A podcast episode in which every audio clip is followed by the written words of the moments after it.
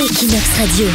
Aujourd'hui, aujourd'hui on, recommence, hein. on, reprend la, marche. C'est clair que notre, notre tâche et notre premier objectif sera de, de garantir que la relation de la Catalogne avec les- avec l'Union européenne et avec tous les pays, avec la France très spécialement, euh, sera si positive, si intense, si utile qu'on a besoin, qu'on aura besoin. Ce n'est pas une attitude de, comment dire, de prière ou de...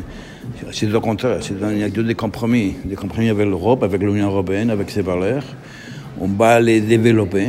Je crois que nous euh, sommes conscients que les, les projets des pays qu'on est en cours de, de mettre en pied, c'est un projet qui, qui part, qui commence euh, avec la confirmation des, des principes, des valeurs, des, des compromis sociaux, de, de justice, d'équité, de dignité, de reconnaissance de notre diversité que, que, que devraient caractériser l'Europe et qu'aujourd'hui sont, sont eux-mêmes un, un risque autour de l'Europe. hein. Nous serons en valeur en positif pour les maintenir. hein.